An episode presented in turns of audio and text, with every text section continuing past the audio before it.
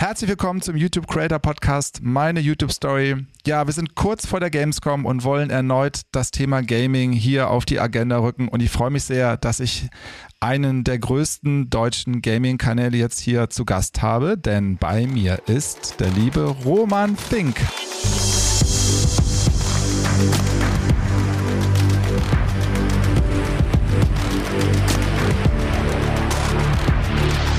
Hallihallo. Grüß guten, dich. guten Tag, mein Name ist Roman Fink. Hallo.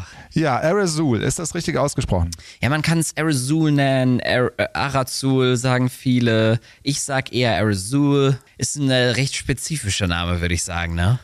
Wie kommt er denn zustande?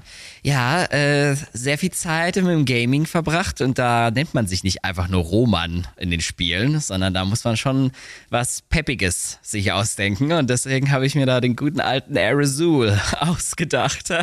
ähm, Ist ja auch schon ein bisschen her, oder? Also ich meine, du machst es ja nicht seit gestern. Erzähl mal kurz ähm, die breite Masse, ähm, dass auch wirklich alle, die jetzt hier heute zuhören, äh, wissen, ähm, wie lange du das schon machst und, und warum du damals angefangen hast ja, ähm, also im Prinzip mache ich schon, also ich bin, ich bin, äh, was Gaming angeht, bin ich auf jeden Fall, seit ich sechs Jahre alt bin, bin ich quasi am Gamen, alles Mögliche ausprobiert, schon immer, mhm. schon immer gespielt. Ähm, und dann irgendwann 2012, so mit 13, 14 Jahren, habe ich dann angefangen, mein Spieleinteresse auch auf YouTube dementsprechend zu teilen. Und äh, das hat sich dann alles etwas äh, weiterentwickelt. Und äh, ja, dadurch bin ich dann irgendwann an den Punkt gekommen, wo ich heute bin. Und zwar immer noch ein Gaming Creator, der aber inzwischen äh, daraus ein kleines Unternehmen gebaut hat. So, also aus den Kinderschuhen heraus äh, das Ding eigentlich geformt. So circa kann man es in Kurzfassung sagen. Naja, klein, also da werde ich gleich nochmal ein paar mehr Fragen stellen, aber ich bin erstmal noch hängen geblieben bei diesen jungen Jahren. Also du bist als, als Junge, quasi hast du ja in deinem Kinderzimmer angefangen und wie war denn das zum Beispiel? Ähm, also ich denke mal, dass deine Eltern ja bestimmt auch sich gefragt haben, was macht der denn jetzt da? Und, und vor allen Dingen, ui, das wird ja erfolgreich, kann ich mir vorstellen. Da gab es doch bestimmt Gespräche. Absolut. Also ich glaube, ich habe äh, schon recht früh angefangen und dann irgendwie mit 12, 13 musste ich dann dementsprechend auch mein Gewerbe anmelden äh, weil ich dann angefangen habe, durch AdSense Geld zu verdienen, weil ich diese Videos hochgeladen habe. Ähm, ich habe auch schon davor schon Videos hochgeladen gehabt. Das waren so Lego-Videos, aber das, damit habe ich dann nichts verdient gehabt. Ich habe dann irgendwann angefangen, halt diese, diese Minecraft-Videos zu machen. Es waren sogar Minecraft-Videos, wo ich Server gegrieft habe, äh, um eine kurze Erklärung zu machen. Das, da war ich noch ein bisschen jünger und noch ein bisschen wilder unterwegs. Ich habe da so Leute im Internet, der ihre Server gesucht und habe da so Sicherheitslücken gesucht und habe dann daraufhin die Sicherheitslücken ausgenutzt und den Leuten dann quasi geholfen, äh, die Sicherheitslücken zu schließen. Habe aber daraus immer ein Video gemacht, in dem ich gezeigt habe, was man jetzt mit diesen Sicherheitslücken anfangen kann. Äh, das war der Jugend jugendliche Leichtsinn dahinter. Bin dann auch damit ins Fernsehen irgendwann gekommen recht früh, recht jung und äh, hab, bin dann aber irgendwann zur Besinnung gekommen und habe dann nicht mehr diese Sicherheitslücken ausgenutzt, sondern habe dann irgendwann normale Let's Plays gemacht im Bereich Minecraft und ab dem Punkt ist es dann auch weiter gestiegen, so dass ich auch Geld damit verdient habe und irgendwann haben dann auch die Eltern verstanden, aha, der Junge macht da was vom PC, was tatsächlich nicht unnötig ist, sondern quasi Geld einbringt. Geld durchs Internet. Unglaublich eigentlich. Also. Ja, aber was war denn der erste Paycheck so? Äh, wie hoch war der denn? Boah, der erste Paycheck, ich glaube, bei AdSense ist ja immer so, dass es da so sich akkumuliert, so die, die Zahl. Und dann irgendwann hatte ich mal so 30, 40 Euro und dann hat das noch gedauert, bis man es auszahlen konnte. Und dann irgendwann habe ich auf einen Schlag mal so 300, 400 Euro bekommen. Meine Güte, habe ich mich gefühlt. Ich sag's dir, Georg, ich habe mich so gefühlt. Ich habe Geld im Internet verdient. Äh, das war im Alter von 12 oder 13. Ja, genau. Also äh, 12, 13, Paycheck bekommen. Mein Vater hat gesehen, Paycheck ist angekommen. Das Geld ist tatsächlich angekommen. Dann auch noch aus Irland da hat er sich auch so gedacht, ja, okay, ich habe ja nicht mein eigenes Bankkonto gehabt, so das ist erstmal auf das ja. Bankkonto der Eltern gegangen. Und dann saß ich auch sofort beim Steuerberater mit dem Vater zusammen, weil der Vater hat gesagt, äh, du musst jetzt unbedingt zum Steuerberater, sonst kriegen wir Ärger. Genau, und dann habe mhm. ich dann mein erstes Gewerbe angemeldet und äh, genau, dann dementsprechend einfach weitergemacht. Das war quasi die Geschichte. Wow. Jetzt würde ich gerne mal ein bisschen vorspulen. Ähm, jetzt glaube ich, du hast eben erwähnt, bist du eine Firma oder hast ähm, im Vorgespräch mir erzählt, du hast mehrere Firmen. Also wie viele Mitarbeiter beschäftigst du denn heutzutage? Ja. Du bist jetzt Mitte 20, glaube ich. Genau, also ich bin jetzt 25 Jahre, ich werde im September 26. Ähm, ab da, ich, ich habe am 13. September Geburtstag, genau, ähm, werde da 26 und ähm, Mitarbeiter beschäftige ich aktuell äh, zwischen 18 und 20. Es äh, variiert immer dementsprechend, es kann manchmal höher sein, manchmal weniger sein, je nachdem, ob jetzt ähm, Winterzeit mit drin ist oder ob wir im Sommerloch mhm. drin sitzen. Insbesondere halt ähm, haben wir eine Logistik und da sind dann dementsprechend immer mehr Leute beschäftigt im Winter als natürlich im Sommerloch, so, ist ja klar. Hm, und deswegen hm. variiert es immer so, aber es bewegt sich immer so im Bereich von 20 Personen. Wow, das ist natürlich, wenn ich jetzt mal äh, mich da reinversetze, so als äh, 12-, 13-jähriger Bub im, im, Kinderzimmer wahrscheinlich hast du äh, gespielt, jetzt so Unternehmer und bist ja auch noch relativ jung, ähm, dann nimmt man ja Zwischenschritte. Hast du da, ich sag mal, Coaches oder vielleicht dein Vater, mit dem du äh, Sachen besprochen hast oder hast du das alles dir selber sozusagen erarbeitet? Ähm, Wie ist das bei dir? Ja, abs absolut war Familie ein großer Punkt, aber ich musste die Familie erstmal überzeugen, dass äh, der Weg, den ich da gerade gehe, dass das auch ein, ein richtiger Weg ist, den man auch mhm. gehen kann so. Das heißt also, erstmal musste ich äh, mit der Familie erstmal beweisen, dass es das ein echter Job ist, dass ich da eine Zukunft drin sehen kann und möchte. Und äh, das war sozusagen erstmal der erste Punkt und parallel dazu habe ich selbstverständlich auch ähm, ja, mich einfach selber weitergebildet, viele Tutorials geschaut, muss ich ganz ehrlich zugeben so, äh, ein paar Artikel gelesen, ein paar Bücher gelesen, aber so, dass ich einen richtigen Coach hatte, äh, war nicht der Fall. Äh, ich hatte immer andere Geschäftskollegen, mit denen ich immer äh, so regelmäßig telefoniert habe, um herauszufinden, wie, wie stellen die eigentlich Personen ein, was muss man da eigentlich machen, Personalfragebogen und sowas. Ähm, Genau, also solche Sachen habe ich mir eigentlich immer durch Gespräche mit Kollegen einfach so ähm, herausgefunden und äh, Durchschnitt, also äh, so zwischenzeitlich habe ich dann auch dementsprechend immer mit äh, einer einer Frau vom äh, von so einer Unternehmensberatung mal geredet gehabt, so einfach mal, um so zu fragen, hey, sag mal, wenn man so Leute quasi führen muss, was, was macht man da denn eigentlich und wie funktioniert das eigentlich? Habe ich mir auf jeden Fall ein paar Stunden von ihr gebucht. Das hat mir sehr geholfen, auch mental so, wie man das, so, wie, wie man damit umgeht so.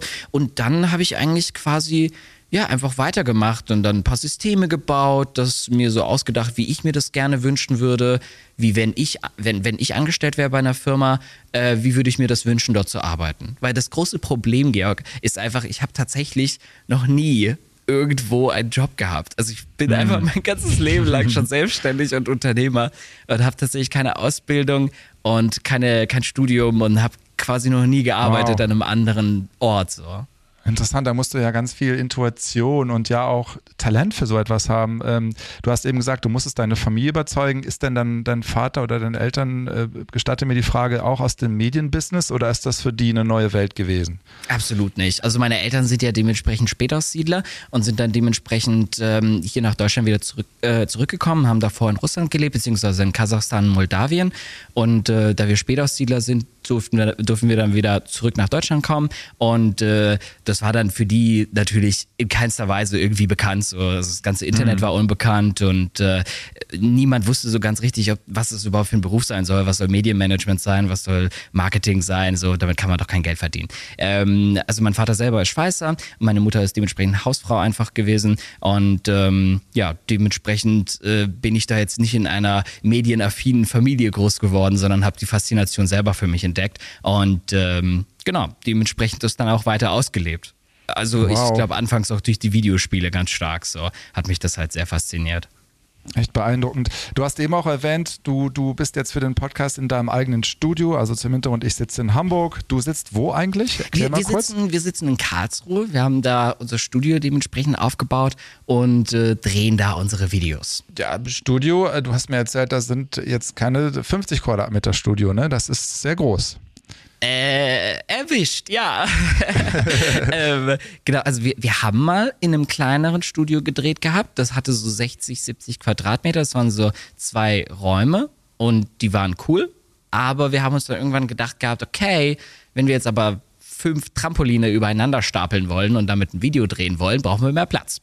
Und ähm, der Knackpunkt also der End of the Story ist eigentlich quasi, dass wir jetzt so ein 400 Quadratmeter großes Studio haben, so wow. mit sehr viel Studiofläche und über Lampen und äh, große LED-Wand und alles Mögliche, alles was dazu gehört. Ähm, aber der Knackpunkt, weshalb ich überhaupt auf diese Idee gekommen bin, ein größeres Studio zu bauen, war der Besuch bei äh, Sallys Welt bei, oh, der Sally, ja. genau, bei der Sally und bei Murat. Und äh, die haben mich eingeladen, da habe ich gesehen, dass die auch ein Studio haben. Da habe ich mir gedacht, ja, Waghäusel ist ja schön, aber was Waghäusel kann, kann Karlsruhe auch. Und deswegen haben wir es quasi einfach ein bisschen nachgemacht, haben uns ein bisschen inspirieren lassen und ähm, ja, haben dann jetzt dementsprechend hier unser Studio gebaut, wo wir alle Möglichkeiten haben und wo wir die, wo wir keine Lampen immer wieder neu aufstellen müssen, sondern wo alles seinen festen Platz hat. Und wenn das dann mal gemacht werden muss, kann das sofort gemacht werden, so ohne Zeitverlust quasi. Und es lohnt sich dann sehr.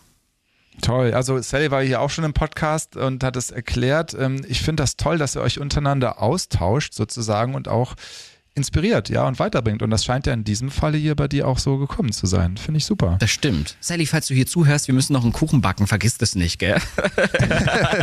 Kannst du backen? Ja, ich, ähm, ja, ich habe mal einen Apfelkuchen gebacken und auch ein, ein Cheesecake, aber den Cheesecake habe ich dann zu, zu lang geschlagen und dann ist dann irgendwann diese, diese, diese Cheesecake-Butter quasi so zusammengefallen. Dann war ja nicht so gut, aber ich werde es auf jeden Fall nochmal probieren.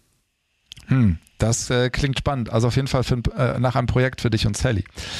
Aber noch mal ganz kurz äh, über dich und deine Firma. Also du hast dort eben diese 18 bis 20 Kolleginnen sitzen. Ähm, was machen die denn so? Also was macht man denn den lieben ganzen Tag, wenn man im Team Aerosol ist? Ja, also wir haben auf jeden Fall, ähm, es ist aufgeteilt, also auf jeden Fall zwischen der Logistik und dem Shop und äh, dem Studio. Das sind zwei verschiedene Firmen quasi. Ähm, also einmal die Aerosol Studios GmbH und Co. KG und einmal die Aerosol Shop GmbH. Und ähm, da ist dementsprechend auch so, so ein Unterschied. Wir benutzen zwar alle so dieselben Systeme so, ähm, aber es sind quasi getrennte Firmen, aber ich bin von jeder Firma halt der Geschäftsführer. Und ähm, der Shop hat quasi auf jeden Fall mehr Mitarbeiter, weil da braucht man den Kundensupport, die, die Leute, die die Pakete packen, dann das alles drumherum so. Und äh, im Studio ist es halt klassischerweise die Cutter, die wir natürlich haben, so Content- und Scriptwriter, die dann auch ähm, Konzepte vorbereiten, was wir, für, äh, was wir für Videos hochladen sollen. Das Ganze bringt auch viel Arbeit mit, weil wir halt ja auch jeden Tag hochladen. Also es ist ein Daily Upload und nicht nur im Bereich von Gaming, sondern wir machen ja auch Real-Life-Videos, Musikvideos, mhm. äh, eigentlich alles, was uns so ein bisschen in den Kopf kommt, auch Reisevlogs und eigentlich äh, alles sollte immer umsetzbar sein. Und äh, genau, damit kriege ich dann auch die meisten Cutter und Scripter nochmal mit ähm, Be be beschäftigt und dann selbstverständlich solche Sachen wie Papierkram, also so äh, Office, Office-Aufgaben im Sinne von Steuern, Rechnungen sortieren und so weiter und so fort. Ähm, muss man auf jeden Fall Leute einstellen. Äh, übrigens, was ich auch äh, sagen kann, die erste Person, die ich auch direkt eingestellt habe, war extra für diese Papiere, dass jemand für mich die Rechnungen sammelt und da aufpasst und äh, die Kommunikation mit dem Steuerberater übernimmt, weil das war wirklich die beste Entlastung, die ich jemals gemacht habe. Kann ich nur empfehlen. Das kann ich nachempfinden. Ich war auch mal selbstständig. Das ist wirklich wichtig, das beizuhalten und einen guten Steuerberater zu haben, oder? Absolut. Also meine Steuerberaterin kenne ich seit ich 13 bin. Und, ah, äh, ist das noch die erste, die dein erste. Vater dir ja, dann. Ja, okay. Ja. Aus dem Dorf heraus tatsächlich. Und ähm, da sind wir auf jeden Fall gut verblieben. Sie kennt mich quasi schon seit ich ein kleiner Knirps bin und betreut mich bis heute da immer noch. Und ich bin sehr, sehr zufrieden bei ihr. Ah, ist toll. Worüber reden wir eigentlich? Also wie groß ist denn deine Community? Ich sehe auf dem Kanal 2,63 Millionen Abonnenten. Mhm. Ähm, wie viele Views hast du jetzt schon angesammelt, seitdem du 13 bist? Ja, äh, ihr müsst nachsehen. Also es sind auf jeden Fall, glaube ich, wir haben 3 Milliarden, haben wir auf jeden Fall schon geknackt. Aber genau kann ich es nicht sagen. 3,14 Milliarden. Ah. Wow, es ist unreal, ne? Also das ist äh, also gar nicht vorstellbar. Das ist wirklich viel. Aber das ist so mit 3522 Videos habe ich das dann quasi erreicht. Ähm, 3500 Videos? Ja, und ich war bei jedem dabei. Georg, no. ich war bei jedem dabei. das ist ja krass. Aber das, das ist ja auch nicht so, dass ich dann da irgendwie so ein, keine Ahnung, so ein Sättigungsgefühl oder äh, Status äh, ja, ergibt. Nee, also ich meine, in jedem Video, wow. Ja, also. Trotzdem lieben es die Leute immer noch. Ich meine, du hast dich auch viel verändert, was das Konzept angeht, ne? Absolut. Immer also, sehr viel Vielfalt drin. Definitiv. Also die, die Vielfalt. Ich glaube, das, das Interessante dabei ist einfach, dass der Kanal, selbstverständlich, ich habe mich relativ früh entschieden gehabt, dass ich mich auf jeden Fall in dem Bereich Family-Friendly Content einbringen möchte. Und mhm. das war mir dann dementsprechend auch ein wichtiger Punkt so, weil irgendwie habe ich schon in, in jungen Jahren bemerkt gehabt, dass äh, jüngere Kinder und Jugendliche allgemein sehr angezogen sind so. Wenn ich irgendwie Quatsch mache oder sowas, finden die das total witzig. Und das hat sich schon sehr, recht früh gezeigt. Und dann hat sich das Ganze dann irgendwie auch auf YouTube so übertragen. Und ähm, dementsprechend habe ich dann auch gemerkt gehabt, okay, dann lass doch mal in die Richtung gehen, auch äh, Familiencontent auch zu machen. Also, was heißt Familiencontent? Also einfach nur äh, freundlichen Content halt ohne Schimpfwörter, der halt auch ein bisschen so äh, nachhaltig da den Kindern was beibringt. So.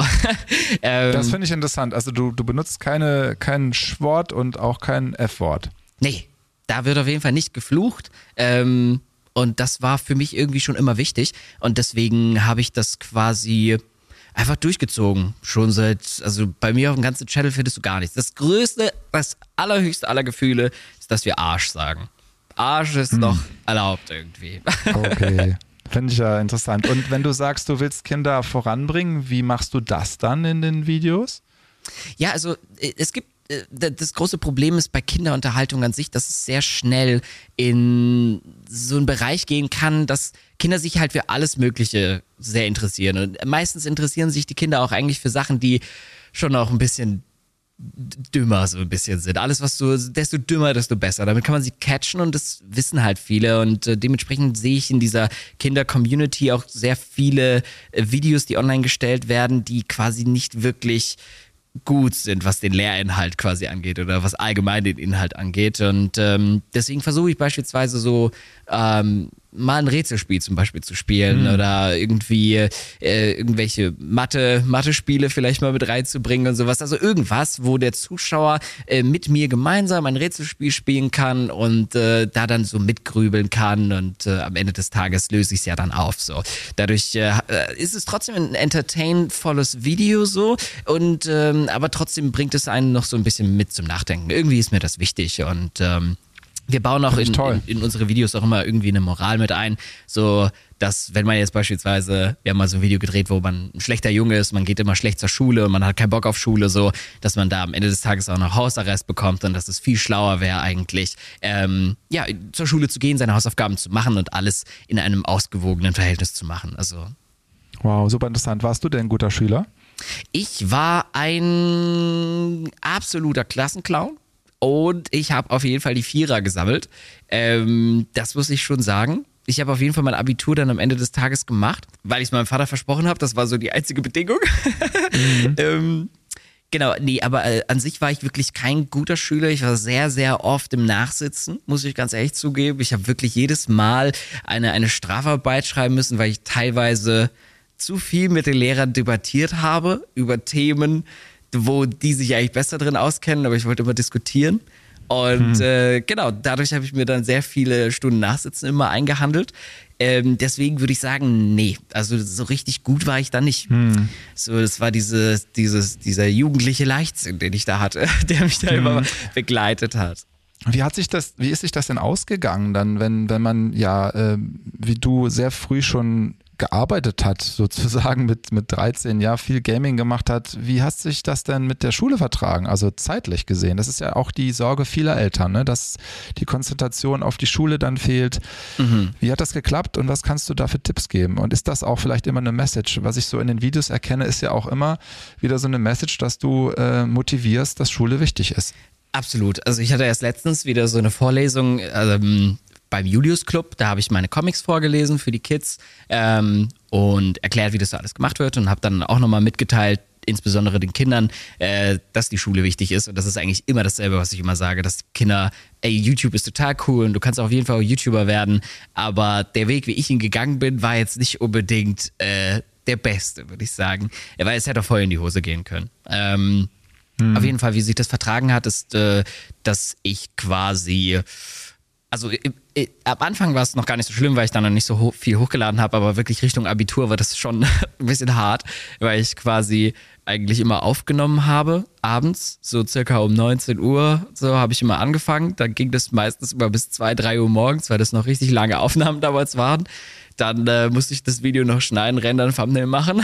Und dann war immer so 3.30 Uhr, 3.45 Uhr, 4 Uhr. Dann habe ich immer bis 7 Uhr geschlafen und dann bin ich zur Schule gefahren und dann in der Schule dementsprechend eigentlich nur auf das Bare Minimum trainiert und äh, einfach nur ums Abi zu schaffen. Und dann hat sich das eigentlich die ganze Zeit wiederholt. Ähm, und äh, ja, zwischendrin ein bisschen Privatleben noch mit reingebracht. Ähm, ja, und das war dann quasi so die Geschichte. Also richtig einfach war es nicht, muss ich sagen. Und ich, äh, ich also ich würde auch ungern jetzt wieder zurück zu dieser Zeit. Ähm, mm. Mit Mitarbeitern ist es dann schon noch mal ein bisschen entspannter. Aber ähm, ja, ich hätte es auf jeden Fall rückenwirkend auf, je, auf, jeden Fall auch noch ein bisschen leichter angehen können, aber es hat dann floriert und man war so, man so, war so, so, so hooked, als man gesehen hat, okay, die Leute finden das toll, du kriegst Abonnenten, du wirst geschaut, verdienst Geld damit, so. Ähm, und selbstverständlich so hat man sich dann auch dementsprechend schon so vorgestellt, okay, das kann ich auch nach der Schule machen. Deswegen habe ich einfach mehr dort den Fokus drauf gelegt, statt einfach die Schule weiterzumachen. Also ich habe übrigens, ja. äh, ich, ich habe mich immer selber für den Bereich Wirtschaftsinformatik interessiert. Also so. Hm. Wie ist denn dein Abischnitt dann? Ich habe eine ganz glatte 3,0 geliefert. okay, aber das ist doch interessant. Also du sagst rückblickend vielleicht das in einer besseren Balance gehabt zu haben. Das ist auch die Message, die du anderen, die auch YouTube in jungen Jahren anfangen, Absolut. Ähm, mitzugeben. Also die Balance ist wirklich mit das Wichtigste. Also ich, ich finde, es ist immer, es, ich glaube, man wird immer, egal ob man Creator ist oder ob man einfach nur normal im Berufsleben unterwegs ist, in was für immer im Beruf so, man hat immer diese, diese Übergangsphasen und da, diese Übergangsphasen sind meiner Meinung nach immer die allerschwierigsten, weil du quasi immer noch am Alten hängst, aber das Neue schon verfolgst und damit arbeitest du dann quasi doppelt und dann hast du diese Geschichte, dass du halt bis nachts reinarbeiten musst und dann morgen früh wieder aufstehst und da dann wieder den anderen Kram machen musst. Ich glaube, das ist so das Schwierigste. Wenn man aber den Übergang geschafft hat, dann hat man erstmal wieder ein bisschen Pause. Und ich finde, das mhm. ist so das ist mir auch im Verlauf als YouTuber auch einfach schon richtig oft passiert, dass man sich quasi immer wieder neu erfinden muss Mhm. Aber dadurch wächst man auch gefühlt so. Das mhm. ist, äh, ist mir auch schon sehr oft jetzt aufgefallen. Sorry, dass ich da nochmal nachfragen muss. Sag's, wenn, sag es bitte, wenn es dich nervt. Aber das hat doch bestimmt auch zu Diskussionen geführt mit deinen Eltern. Warst du da immer im Dialog, ähm, auch in der Abiturzeit? Ähm, und ich denke, es war dann danach doch erleichternd, als du es dann, dann wirklich auch präsentieren konntest, oder? Das Abitur.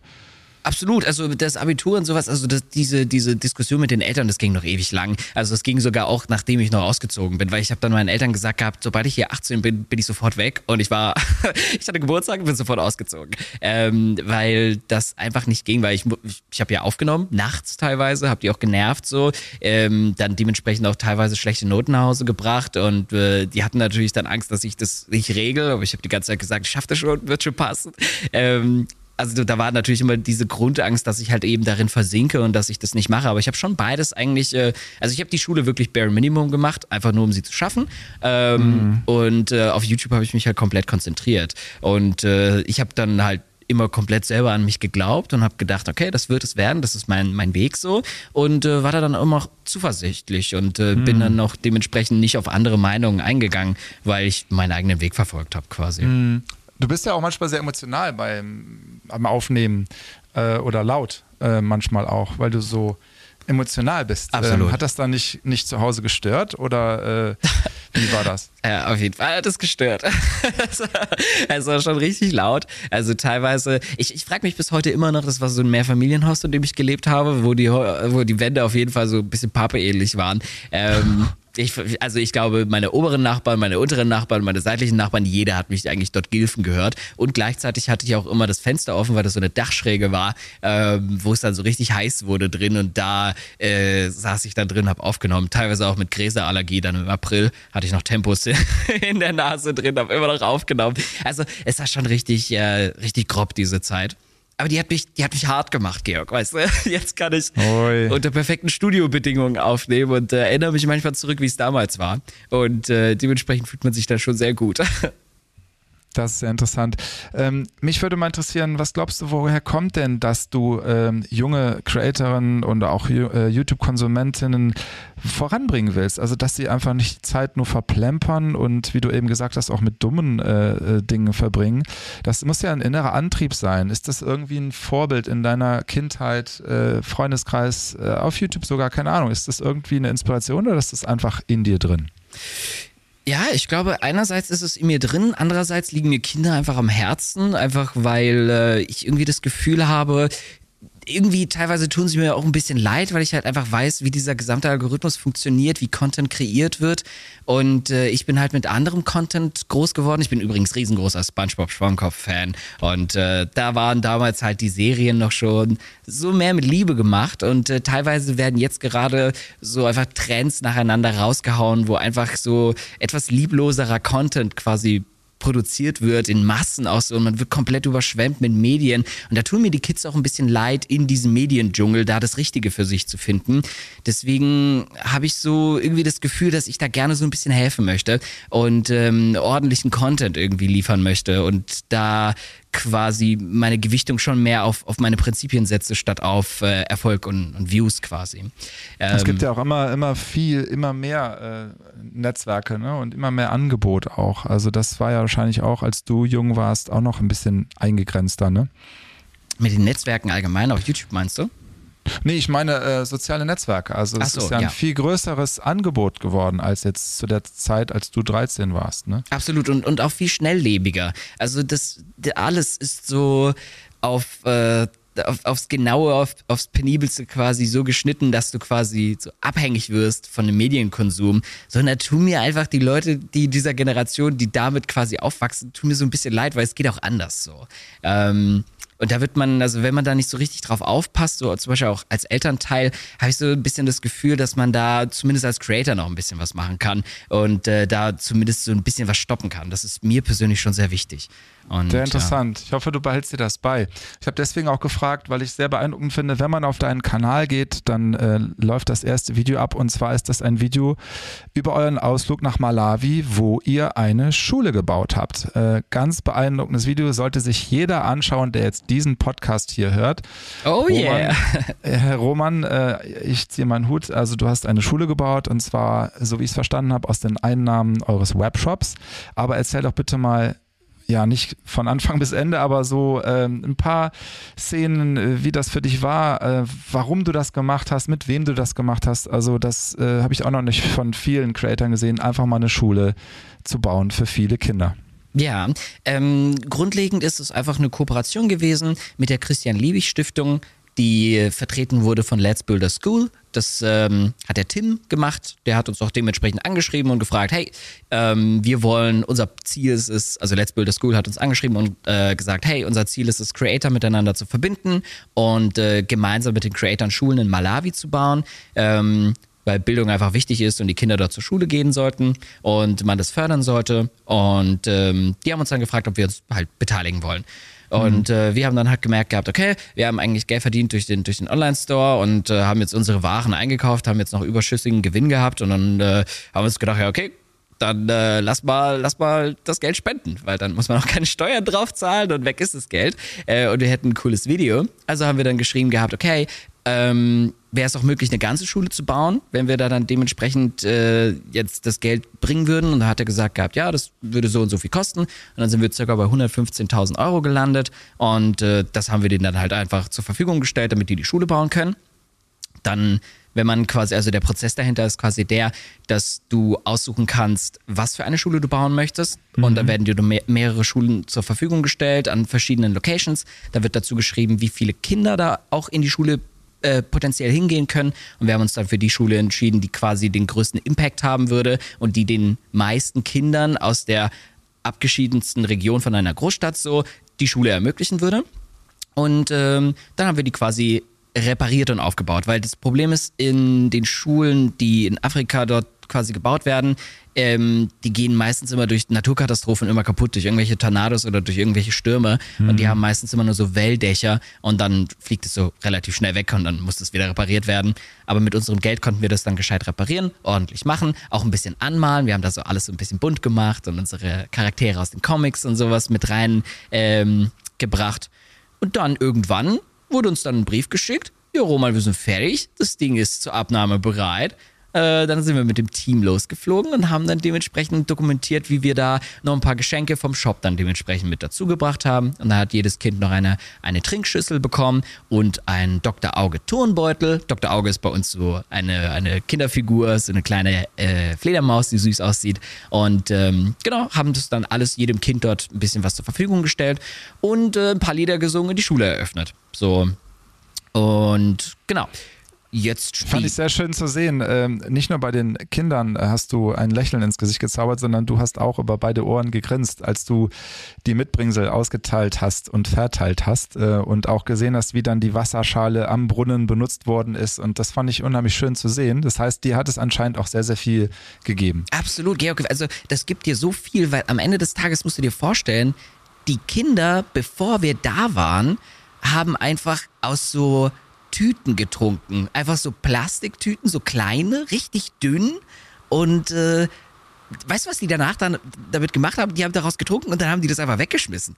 Diese, diese ganze äh, Umwelt mhm. da drumherum war einfach leider voll mit Plastiktüten, weil einfach keine Schüsseln da sind. Also das ist für uns einfach unvorstellbar. Und ähm, das hat mir dann schon so das Gefühl gegeben, okay, du, du mit der Sache, die wir jetzt hier ge gerade gemacht haben, haben wir natürlich global jetzt keinen großen Impact gemacht, aber einfach nur, um zu sehen, was man schaffen kann, wenn man da Geld, Geld rein investiert und dass es funktioniert, ähm, das ist für mich das Wichtigste, äh, um da mhm. quasi das Zeichen zu setzen. Und dementsprechend ist auch für mich wichtig, ähm, dass ich auch die Statistiken überwiesen, also äh, übertragen bekomme, wie viele Kinder jetzt dementsprechend auch mehr den Schulabschluss dort machen und welche dann mhm. mehr sozusagen in die weiterführenden Schulen in der Großstadt dann auch einfach gehen. Ah, du bist also im ständigen Kontakt und kriegst immer Informationen und beobachtest das Projekt. Ja klar, auch. das ist doch das Ding. Das ist äh, äh, schon sehr wichtig und dementsprechend habe ich auch einen Zettel bekommen von der Gemeinschaft so, dass die sich natürlich auch nochmal Solar wünschen und die wünschen sich dann, äh, ich glaube Straßen haben sie sich noch gewünscht. Da war so eine lustige Zeremonie, da haben, sie, da haben so, so Tänzer um mich herum getanzt. Dann kam der Direktor und hat mir so richtig schön Zettel in die Hand gedrückt und dann äh, stand da drauf, thank you Mr. Fink und dann stand noch so dran, wir wünschen uns noch Solar Solaranlage, dann wünschen wir uns noch äh, Straßen, dann noch einen weiteren Brunnen und so weiter und so fort. Also es war schon witzig. Ähm, genau. Und äh, dann am Ende des Tages haben wir uns da verabschiedet, das Video abgedreht und äh, es war, also ich muss sagen, es war super, super herzlich. Ich habe sogar ein Huhn geschenkt bekommen. Eine was? Ein Huhn. Also ich habe ein, ah, ein, ein Huhn. Ja, ein Huhn, ein Huhn. Also weil man kriegt heute mal ein Tier geschenkt, wenn man was Cooles gemacht hat. Und ich habe ein Huhn bekommen. Aber mein Huhn ist leider nach 1,5 Tagen leider dann gestorben. Oh, ja. also du kannst es ja eh nicht ausführen und mitnehmen. Also du hast ja. es dort, dort belassen. Wie hieß es denn? Äh, ich habe ihm noch keinen richtigen Namen gegeben. Es war auf jeden Fall ein Strubbelpeter. Also es hatte auf jeden Fall sehr strubbeliges Haar. Und ich muss doch ganz ehrlich sagen, ich glaube, mein Huhn, das war auch so ein bisschen krank. Ich glaube, es war krank. Und deswegen ist es nach 1,5 Tagen dann schon leider schlafen ah. gegangen. Wie ist denn deine Altersstruktur auf deinem Kanal, was deine Community angeht? Kannst du also sind das jüngere Zuschauer, was ich vermute, und kannst du eigentlich äh, auf die Straße gehen oder wirst du da von jedem erkannt? Ja, äh, immer, glaube ich, unterschiedlich von Creator zu Creator. Ähm, da wir ja meistens schon von Kindern auch und Jugendlichen geschaut werden, die alle noch zur Schule gehen, so ich würde mal schätzen so von fünfter bis neunter Klasse so in die Richtung, ähm, bin ich auf jeden Fall nachmittags draußen nie zu sehen. Mhm. ähm, aber wenn ich jetzt zum Beispiel abends mal in den Techno-Club gehe, dann äh, sehe ich dort auf jeden Fall keinen einzigen Zuschauer. Ähm, bin da quasi anonym. Wobei ich inzwischen schon tatsächlich eine Generation durch unterhalten habe, die auch mhm. im selben Alter waren wie ich. Das heißt, ich treffe jetzt teilweise damalige Zuschauer, auch jetzt im Alter 24, 25, die dann sagen, hey, du bist doch Roman. Und es kommt dann schon mhm. oft vor, dass ich dann mit denen ins Gespräch komme und dann immer mal wieder ein Getränk ausgegeben bekomme oder mal ein Essen im Restaurant und sowas. Da, da habe ich schon einen kleinen Benefit, muss ich sagen. Aber ansonsten, Witzig. ja, Nightlife ist ganz cool und äh, Mittagslive, da bin ich nicht da. Aber ich glaube schon, dass du auch viele Eltern dich erkennen, weil ja auch bei YouTube unter Elternaufsicht äh, Eltern mitbekommen, äh, was die Kinder konsumieren. Und ich denke, dass du da auch ein Familienthema bist. Ne? Absolut. Ich bin, ich bin derjenige, der im Fernsehen läuft, bei äh, im, im Nachmittagstv, wenn die, wenn die Kinder von der Schule nach Hause kommen. Ähm, auf jeden Fall. Die Eltern kennen mich und die Eltern erkennen mich nicht vom Sehen, sondern von der Stimme. Hm. Es ist die Stimme und es ist schon so oft vorgekommen, dass äh, ich zum Beispiel am Einkaufswagen stand und dann gefragt habe, oh, haben Sie vielleicht so einen Chip, damit ich das benutzen kann? Und die dann so, ja klar, ich kenne deine Stimme, du bist Roman, gell? Und die sagen auch nicht Harrison, sondern die sagen immer Roman. Das ist so, oh, Roman, ich kenne dich doch. Oh, meine Kinder. Und dann mache ich eigentlich immer die Selfies auch immer mit den Eltern. Ähm, und das ist eigentlich voll süß eigentlich immer. Damit sie schön angeben können. Ja, genau, Toll. bei den Kindern. Also das ist so das, das Thema eigentlich, so wenn sie dann irgendwie mal die, die Kinder beeindrucken können. Und da machen wir dann immer Videos, Sprachnachrichten, den ganzen Kram so. Aber mache ich gerne. Also ist immer sehr süß. Ähm, lass uns mal kurz über dich und ähm, ja, vielleicht auch ähm, mentale Stärke reden. Also du hast ja, haben wir eben gehört, einen wahnsinnigen Weg hinter dir, den du alleine, fast alleine äh, bis da, wo du jetzt heute bist, äh, beschritten. Und ähm, wie kriegst du das hin? Also du hast eben jetzt Mitarbeiter, du hast eine große Halle, die wird wahrscheinlich Geld gekostet haben, die zu bauen. Du hast Druck, du hast, du möchtest jeden Tag uploaden. Ähm, wie kriegst du das hin? Wo ist dein Privatleben? Wie, wie hältst du das äh, zusammen alles? Also das würde mich mal interessieren, weil hier hören auch viele Creatorinnen zu, die anfangen oder die an den Anfängen sind und die vielleicht vom großen Arasul einen Tipp annehmen. Der große Aerosol im Field. ja, was kann ich empfehlen? Also ich, ich, glaube, jeder hat so seine eigene Taktik, wie man da mental ähm, zu einer Sache richtig umgehen kann. Was bei mir auf jeden Fall von Anfang an schon immer eine Regel war, ist, ich trenne alles Private von meinem YouTube-Kanal. Ähm, das heißt also, man kennt auf meinem YouTube-Kanal nicht meine privaten Freunde, meine Freundin oder andere Leute, die mit mir zu tun haben. Ähm, und dementsprechend trenne ich das sehr, sehr strikt und sehr privat. Das mhm. heißt, wenn ich jetzt im Studio bin, dann drehe ich meine Videos, ich bin voll im Aerosol-Modus, im YouTube-Modus und dann, wenn ich nach Hause komme, bin ich einfach noch Roman und äh, habe da dann meine, meine Freunde, die auch niemals in diesen Social-Media-Bereich sozusagen reinkommen. Also meine Freunde privat sind sogar mit Social Media so wenig affin, dass sie nicht mal irgendwas benutzen. So, es sind einfach so Leute, die so angeln, einfach den ganzen Tag und die eigentlich gar nichts mit Gaming oder sowas zu tun haben. Und ich muss Können sagen. Die ein Selfie?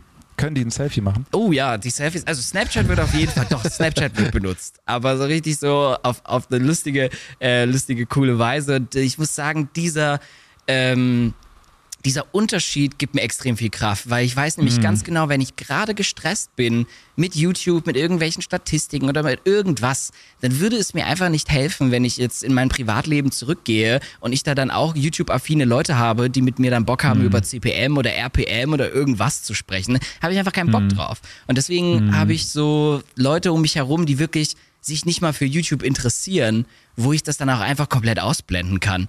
Und dann mhm. entspanne ich mich auch einfach. Und dadurch habe ich diese Waage so, dass ähm, ich dann einfach kein, nicht die ganze Zeit von einem Thema verfolgt werde. So. Mhm. Interessant. Und wie ist das bei dir? Du, wann bist du der Geschäftsführer und wann bist du der äh, die, Entschuldigung, Frontsau, die dann äh, Entertaining-Videos macht, 3500 Stück schon bis heute. Oh wow. Also wie ist das, ist, machst du da, äh, bist du so ein, so ein Kalender-Fan, der, der wirklich montags dann Geschäftsführer ist, der Dienstag äh, aufzeichnet? Also oder bist du so ein, ein in den Tag Lebemann? Ach, Georg, richtig gute Fragen. Ähm, ja, äh, das ist auf jeden Fall schwierig, weil man ist ja dann quasi die Hauptperson, die dann eigentlich immer rampensaumäßig, auch noch äh, family-friendly da die Videos dreht. Und ich glaube, da muss man auf jeden Fall in der Lage sein, diesen Videomodus auf jeden Fall aktivieren zu können. Und das ist einfach so eine gewisse, ich glaube, das ist halt einfach irgendeine gewisse Pro Professionalität, die sich da mit der Zeit ergibt. So, du weißt einfach, wie du ein Video drehst, du weißt ganz genau, wie du in diesen Modus kommst. Mhm. Und ähm, ja, dieses Geschäftsführermäßige Ding habe ich quasi eigentlich so ausgearbeitet, dass eigentlich alle Leute in meinem Unternehmen quasi ähm, für sich selber verantwortlich sind und es dafür quasi so Systeme gibt, wo man sich selber quasi mit der Zeit kontrolliert, schaut, dass alles passt und sowas. Und ich habe es eigentlich, so- ich habe dieses, dieses Führen sozusagen in so einer großen Art und Weise abgegeben an die Mitarbeiter selber, sodass ich selber gar nicht mehr so richtig viel zu tun habe, sondern die Leute sind einfach alle auf sich selber sozusagen angewiesen, müssen selber quasi liefern. Dadurch habe ich weniger Stress und die Leute haben mehr Freizeit, beziehungsweise können sich ihren Tag selber so aufbauen, wie sie halt möchten. Also du willst einfach quasi die Ergebnisse sehen, hört sich jetzt sehr Chef-Chef an, aber du bist einfach daran interessiert, dass das ähm, Unternehmen so läuft, wie es, du es dir vorstellst und der Weg dahin ist dann jedem quasi selber überlassen. Genau, also ich habe irgendwie das Gefühl gehabt, so, weil ich habe mir nämlich immer selber die Frage gestellt gehabt, wie würde ich gerne selber arbeiten? Und ähm, ich habe ja eigentlich immer so als YouTuber selber gearbeitet, wann ich will, wie ich will, manchmal um 3 Uhr morgens, manchmal um 4 Uhr morgens. Ähm, ist mir Jacke, Jacke wie Hose. Also es gibt ein paar Termine, die man einhalten muss und äh, das ist so das Einzige und dann kann eigentlich jeder machen, was er will. Und äh, es funktioniert tatsächlich. Es ist ein chaotisches System, was computergestützt funktioniert so und ähm, das, das sortiert sozusagen alles für einen und äh, ich habe damit eigentlich ganz gute Ergebnisse gemacht. Ich weiß halt nicht, inwiefern das funktioniert, wenn es noch mehr Leute werden. Ich habe gehört, dass wenn es so in die Hunderter, 200er Stellen geht, so von Personen, die da zusammenarbeiten, ne, muss man natürlich andere Systeme bauen, aber für so 20 Personen ist das so eigentlich voll in Ordnung bisher. Aber wie, was mich da interessieren würde, Roman, wie hast du die Logistik aufgebaut? Also wie hat das begonnen? Du hast gesagt, du hast jetzt eine eigene Abteilung für Logistik. Ja, ich äh, habe damals immer als, als Creator mit ähm, so Dienstleistern quasi zusammengearbeitet, die für mich Merchandise kreiert haben. Beziehungsweise ich Also da kommt Angebot und sagt hier, ich, ich kann das für dich machen. Genau, sozusagen. richtig. Äh, Firma XY sagt, hey, du bist doch ein, äh, ein YouTuber, du hast eine Community, die möchte Merchandise, ich kann eine Merchandise für dich machen. Da habe ich mehrere verschiedene durchprobiert damals. Das war so eigentlich die einzige Möglichkeit, da ranzukommen. Und ich war immer wieder nicht zufrieden. Ich war nicht zufrieden mit der Online-Struktur, ich war nicht zufrieden mit dem Druck, ich war nicht zufrieden mit der Größe vom Design und wie auch immer. Ähm, und dann habe ich einfach bei dem dritten dann einfach gesagt gehabt, äh, ich möchte das, das und das haben. Und er hat mir dann gesagt, Roman, das geht einfach nicht, weil wir müssen da ja das und das machen. Da habe ich gesagt, weißt du was, dann mache ich selber. Da hat er gesagt, wie jetzt, du machst es selber. Ich so, ja, ich komme jetzt mit einem LKW vorbei und hole mal eine ganze Ware ab und bringe sie zu mir ins Lager. Und dann habe ich mir ein eigenes Lager gemietet, eine eigene Logistik aufgebaut quasi, indem ich dort die Tische aufgebaut habe, dann die PCs eingerichtet habe und die Drucker und das ganze Zeug, die Verbindung mit DHL, Warenwirtschaftssystem, alles nochmal mit ein paar. YouTube-Tutorials gelernt. Ähm, ja, und dann stand ich da alleine im Lager, habe dann dementsprechend mit ein paar äh, Helfern dann die Sachen eingelagert und dann war ich da alleine und habe dann dementsprechend erstmal alles eingerichtet. Und dann war alles fertig eingerichtet quasi. Und äh, dann habe ich mir ein paar Mitarbeiter eingestellt, die dann da äh, hingegangen sind und da jetzt quasi arbeiten. Das ist quasi der Arbeitsplatz. Ähm, Probleme waren dann natürlich, dass es am Anfang kein eingespieltes Team war. Dann war auf jeden Fall so eine Black Friday Woche, wo dann die Bestellungen hochgegangen sind. Dann sind die äh, erstmaligen Mitarbeiter irgendwann abgesprungen und dann hatte ich einen ganz komischen Alltag. Der war dann, der war dann äh, morgen früh aufstehen, um fünf, dann äh, ins Lager fahren, packen bis 15, 16 Uhr alleine und danach bin ich ins Studio gefahren und habe dann noch bis 23, 24 Uhr aufgenommen. Und dann bin ich Boah. wieder schlafen gegangen und dann wieder um fünf aufgestanden. Also äh, das war mit die äh, schwierigste Zeit, glaube ich. Auch wieder klassische Übergangsphase, äh, bis ich dann halt wieder ein, ein stabiles Team aufgebaut habe, um nicht selber packen zu müssen. In der Zeit Ah, habe ich mich sehr viel an diesen Kartons geschnitten, auch immer. Aber das sind dann so die, die Schritte und da wird auch deutlich, dass man, ja, dass da auch harte Arbeit hintersteckt, ne? dass einem nichts zufliegt. Äh, du, ich hatte auf jeden Fall manche Tage, wo ich mir gedacht habe, warum habe ich das gemacht? Ich hätte vielleicht äh, einfach auf dieser simplen Art und Weise äh, weiterarbeiten können, aber jetzt am Ende des Tages habe ich ein Ziel erreicht und zwar, ich habe es genauso, wie ich es haben möchte. Und das ist, glaube ich, so mit das, das Wichtigste quasi für mich. Also dein Gefühl, du weißt, was in der, im Karton ist und wie das da liegt und was da. Ich weiß ganz genau, was da drin liegt, wer es verpackt hat, äh, welche Sachen, welche Goodies da mit drin liegen, äh, wie, wie gut die Qualität vom T-Shirt oder vom Pullover sein muss, dass es auch versendet wird und alles drumherum. Also, mhm. und wir sind halt in der Lage auch einfach zu sagen, okay, ähm, alles ist miteinander verbunden und der Shop weiß immer, was wir als Studio hochladen und was wir für Videos hochladen und die können sich dann immer einklinken und quasi Werbung an den richtigen Stellen setzen, wo sie es quasi brauchen und fährt da so eine große Marketingkampagne mit E-Mail-Marketing und alles gleichzeitig und das ist so ein schönes System dann. Wenn man das dann immer so getrennt ist und man ist quasi nur ein Merchandise-Shop von mhm. vielen, dann bist du auch nur einer von vielen sozusagen in diesem Bereich und dann musst du halt auch manchmal länger warten. Und äh, ich wollte mhm. nicht warten, deswegen habe ich es selber gemacht. Sehr interessant, sehr professionell. Wow, interessanter Einblick. Ähm, wenn man jetzt so ein Firmenmotto oder ich sag mal, ah, wie nennt man denn das neudeutsch? Äh, wenn man jetzt ja doch ein Motto gibt seiner Firma oder seinem Arbeitsstil bei dir in der Firma, wie würdest du das bezeichnen? Ähm, ja, sehr gute Frage. Also ich äh, sage da meistens immer, dass ich sehr gerne die Firma immer so handhaben möchte, dass sie wie, wie ein Ferrari handeln kann. Super schnell wie ein kleiner Sportwagen, statt wie ein Träger riesiger LKW. Deswegen sind mhm. alle Prozesse, die wir haben, nicht in Stein gemeißelt und ich vertraue in das Können der Menschen äh, mhm. und auch in den, in den Verstand von den Leuten, die bei uns arbeiten. Ähm, ich habe das Gefühl, feste Kriterien mit festen Punkten geben einer Person oder geben einem Unternehmen Sicherheit aber machen es so träge und so nervig, dass Leute auch einfach gestresst sind, dann dort zu arbeiten. Ähm, wenn man aber den Leuten Verantwortung übergibt und nur grobe Regeln, grobe, äh, grobe Spektren quasi gibt, in denen sie agieren können, dann schaffen die auch viel mehr. So und äh, mhm. damit äh, baue ich eigentlich das gesamte System auf und so ja, macht das auch eigentlich viel mehr Spaß. Habt ihr auch bisher gutes Feedback bekommen? Mhm.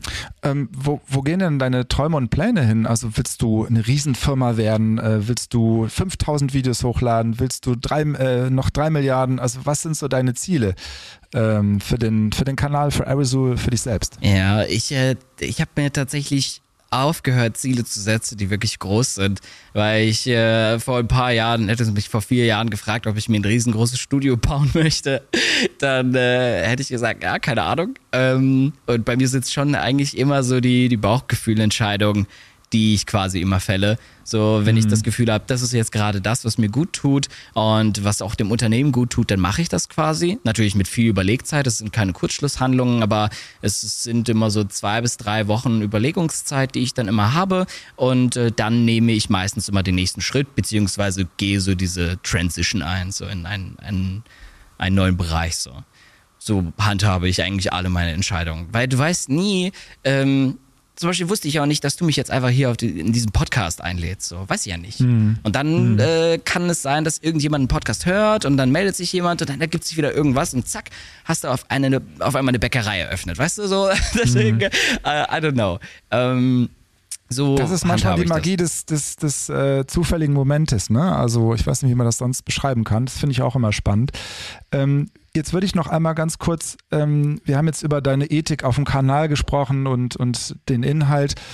Wie ist denn deine Business-Ethik? Also wenn ich mir jetzt vorstelle, ähm, auf YouTube gibt es ja verschiedene Formen der Einnahmequellen. Ich glaube, das sind bis zu zehn. Du hast äh, bestimmte Businessmodelle bei dir. Ja, du hast auch eben den Shop erwähnt. Ähm, ich finde ja, die Gamer sind immer und Gamerinnen sind immer super aufgestellt, was so die Monetarisierungsmodelle angeht.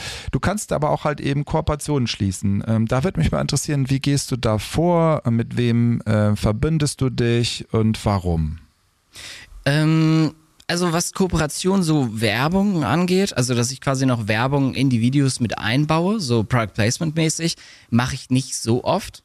Also insbesondere, weil die meisten Angebote meistens immer so sind, ich gebe dir Summe X und du baust 30 Sekunden lang meinen Trailer ein von meinem Spiel mhm. und reagierst da drauf.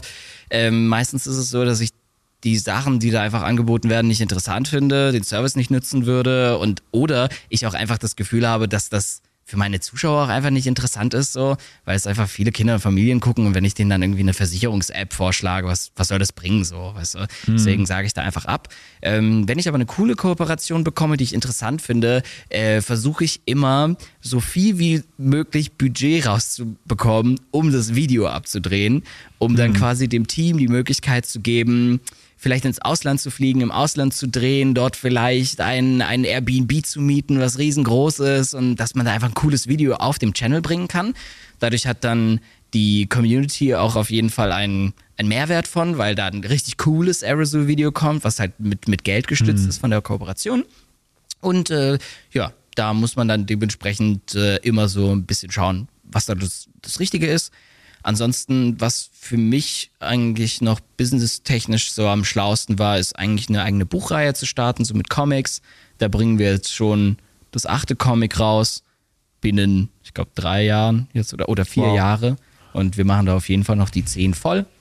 Und das wird gedruckt auf Papier, ja? Das wird gedruckt auf Papier, wird in Deutschland, Österreich und der Schweiz, also in der Dachregion verkauft. Und äh, wir sind je, also wir sind diejenigen, die dann die Bücher im Team mit meinen Mitarbeitern, äh, wir animieren die, designen die, machen das Storyboard, äh, geben das dann dementsprechend an einen Verlag ab, der das dann für uns druckt und dann distrib distributiert. Und das ist auf jeden Fall auch sehr lohnt, wahrscheinlich, sonst würdest du es nicht machen, ne? außer dass es Spaß macht. Ähm, ja, also, also einerseits habe ich so, der, der Grundgedanke war, der erste Grundgedanke, das erste Buch war ein Arizona Comic Roman. Ähm, der Grund dafür war, weil ich wollte, dass die Kinder doch vielleicht ein bisschen mehr lesen. So ein bisschen. Und deswegen habe ich so gedacht gehabt, okay, wenn ich denen jetzt so einen Klopper hinhaue, so einen Roman, werden die sich nicht dafür interessieren. Ähm, also gebe ich ihnen ein paar Bilder und schmeiße denen hin und wieder mal einen Langtext rein. Vielleicht lesen sie ihn dann.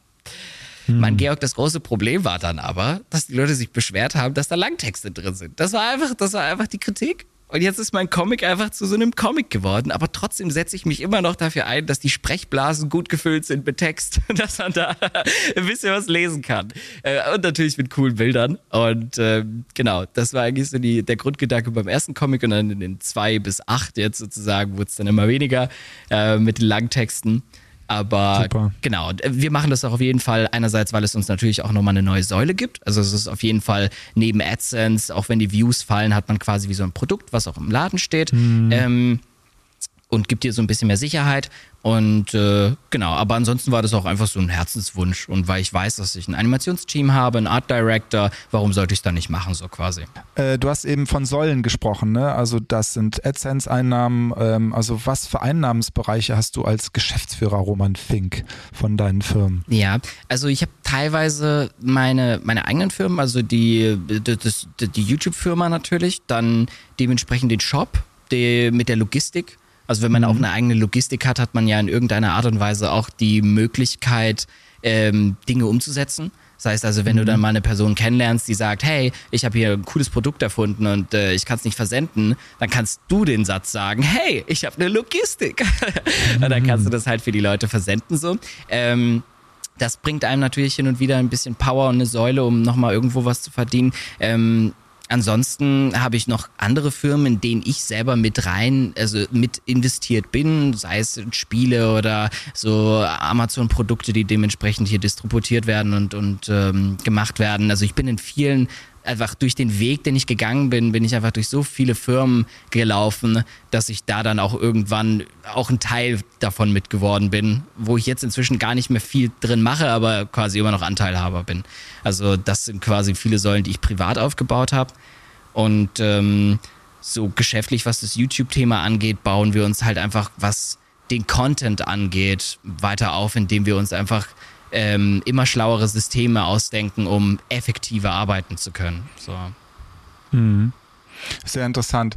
Du, das hört sich alles so super perfekt an bei dir, ne? Hast du eigentlich auch schon mal was versemmelt? Ja, ich habe eine Animationsserie gemacht und äh, habe da dann mit einer, einem Animationsstudio im Iran zusammengearbeitet und habe dann äh, 85.000 Euro in den Sand gesetzt. Oha. Ja, und dann ist das in den Rechtsstreit gelandet dann habe ich gesagt, da müssen wir uns auf jeden Fall noch streiten. Und dann habe ich nochmal 20.000 Euro verloren. oh Mann. Ja, das war nicht so cool. Aber meine das erste Erfahrung im Gericht. Oha. Ja, ich habe schon mal eine Podcast-Aufnahme versemmelt. Ich habe nämlich nicht dem Gegenüber gesagt, äh, er soll auf Aufnahme drücken. Eine Katastrophe. Das, das war peinlich. Stell dir das mal vor. Ja, das ist äh, passiert manchmal. Ich habe auch schon viele Aufnahmen gehabt, schöne 30 Minuten aufgenommen und dann irgendwann einfach gemerkt, dass da Aufnahme starten immer noch steht und nicht stoppen. Ich glaube, Roman, das können wir jetzt mal auflösen. Das ist nämlich uns beiden passiert. Ja. Wir haben letzte Woche schon mal zusammengesessen und haben das auch schon mal alles besprochen und dann ist mir hinterher aufgefallen, ich habe dir eine Information vorenthalten, nämlich auf Aufnahme zu drücken. Aber ich muss sagen, es ist ein umso schöneres Gespräch geworden. Es war wirklich sehr offen. Ja. Sehr nett von dir, alle deine Bereiche mal so zu erklären, den an YouTube interessierten Hörerinnen und Hörern, die ja hier im Podcast sind. Also vielen Dank für deine Offenheit, auch über die Kindheit äh, zu spazieren, äh, über deine Geschäftsfelder zu reden, weil ich glaube wirklich, dass du eine große Inspiration bist für ähm, YouTuber, äh, YouTube-Creatorinnen aller Art, nicht nur im Gaming-Bereich, weil es zeigt, du hast deinen eigenen Weg gegangen, du bist äh, jetzt ein Unternehmer, der sehr erfolgreich ist, aber der auch bestimmte Werte vermittelt. Und dafür möchte ich dir danken, dass du das auf YouTube tust. Viele Grüße vom gesamten YouTube-Team. Äh, wir sind sehr begeistert von dem, was du und dein Team machst und wir hoffen, dass du da weiter so machst. Sehr, sehr gerne. Also ich kann auch noch mal kurz den, den Hörern anbieten, falls da irgendwo draußen ein YouTuber sein sollte oder ein Creator sein sollte, der noch eine Frage hat, kann man mir auch sehr gerne eine E-Mail schreiben oder sowas. Ich antworte da sehr gerne und bin eigentlich immer sehr, sehr hilfsbereit, was das angeht. Das heißt also, falls da jemand Bock hat oder irgendwie ein Problem hat oder wie auch immer. Ähm, ich helfe gerne bei Sinnkrisen und bei allem Möglichen. Wow, das ist so cool. Das finde ich toll, Roman. Vielen lieben Dank. Die E-Mail findet man wahrscheinlich in der Kanalbeschreibung, oder? Ja, genau. Einfach an die Marketing-E-Mail schreiben, dann wird es weitergeleitet. Super. Juhu. Vielen lieben Dank. Alles Liebe, alles Gute dir und deinem Team. Ich danke dir nochmals für die Zeit. Vielen, vielen Dank, und dass ich auch eingeladen wurde. Es war sehr, sehr schön, hier mit dabei zu sein. Danke dir, ne? Bis bald. Alles Jawohl, Gute. Ade, ciao, ciao. ciao. ciao.